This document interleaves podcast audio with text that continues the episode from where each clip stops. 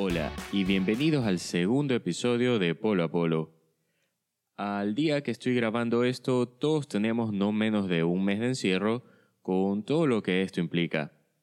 Aguantando a la esposa, lejos de la novia, reuniones de trabajo en pijama, maratones de Netflix, desórdenes alimenticios y hasta privación del sueño. Pero una de las cosas que en lo personal más me ha dolido perder debido a la situación actual es el fútbol. En este episodio hablaremos sobre las decepciones de un futbolero por la vida sin este maravilloso deporte. Hablaremos sobre la vida sin fútbol. Empecemos.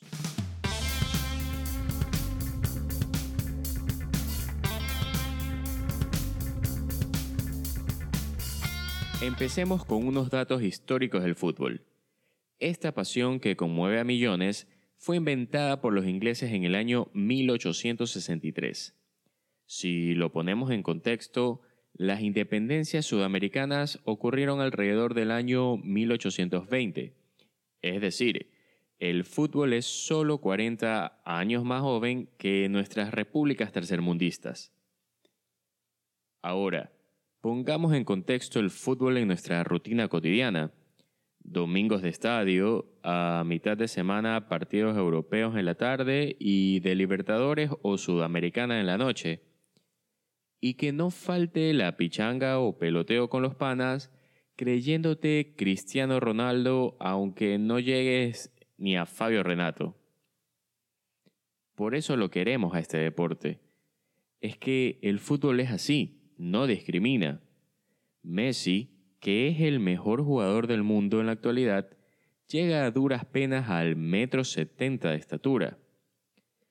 Seguramente para subirse a una F-150 sí necesita una escalera, pero para jugar al fútbol es toda una estrella.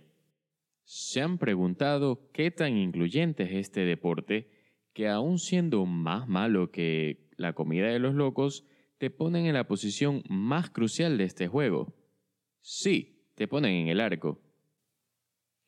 Aunque sí presenta ciertos estereotipos como que el gordo del equipo siempre va al arco. Pero también hay excepciones como el gordo Ronaldo, que bien ganado tiene el apodo del fenómeno. Mis recuerdos en el fútbol empiezan desde muy pequeño con mi papá llevándome al estadio, tardes de fútbol con mis amigos, títulos de goleo y campeonato en el colegio, y hasta ver ganar a mi equipo por goleada frente a su archirrival en una final de campeonato inédita. Y hasta le ganamos una que se inventaron después. Ahora, esta pandemia nos ha quitado todo esto. Ya no madrugamos los fines de semana para ver los partidos de Europa, ni nos alistamos luego de almorzar para ir a la cancha. Y los programas deportivos ahora parecen programas de variedades. Con suerte podemos refugiarnos en las repeticiones de los partidos del Mundial, Eurocopa y otras que transmiten en la televisión por cable.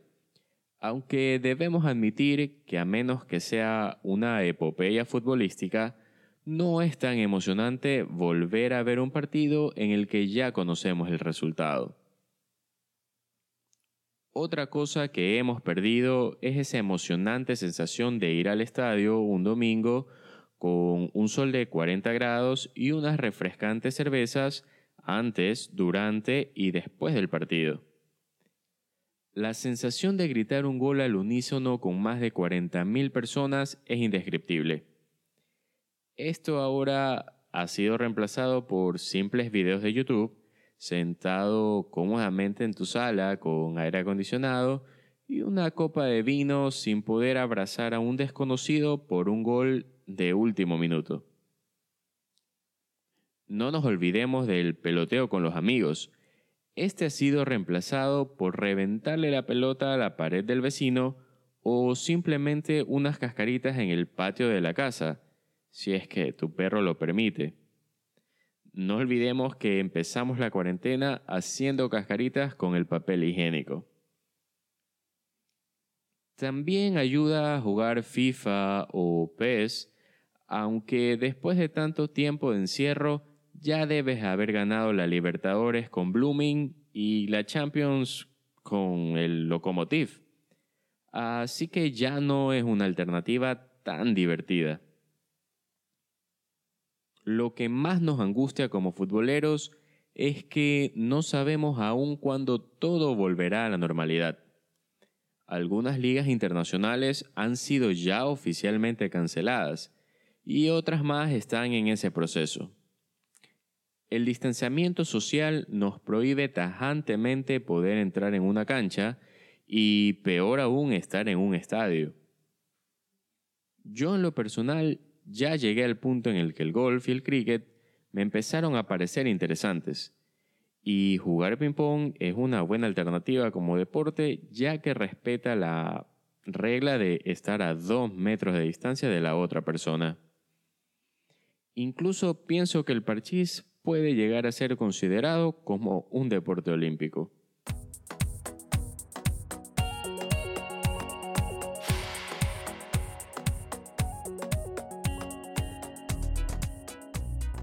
La cuarentena nos ha afectado a todos en muchos aspectos y los futboleros no somos ajenos a esa situación.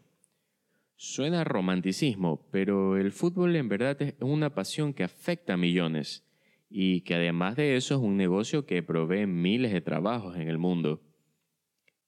En fin, esperemos que todo esto termine pronto y podamos volver a reunirnos y darnos un fuerte abrazo de gol tomar una cerveza fuera del estadio y volver a levantar una copa.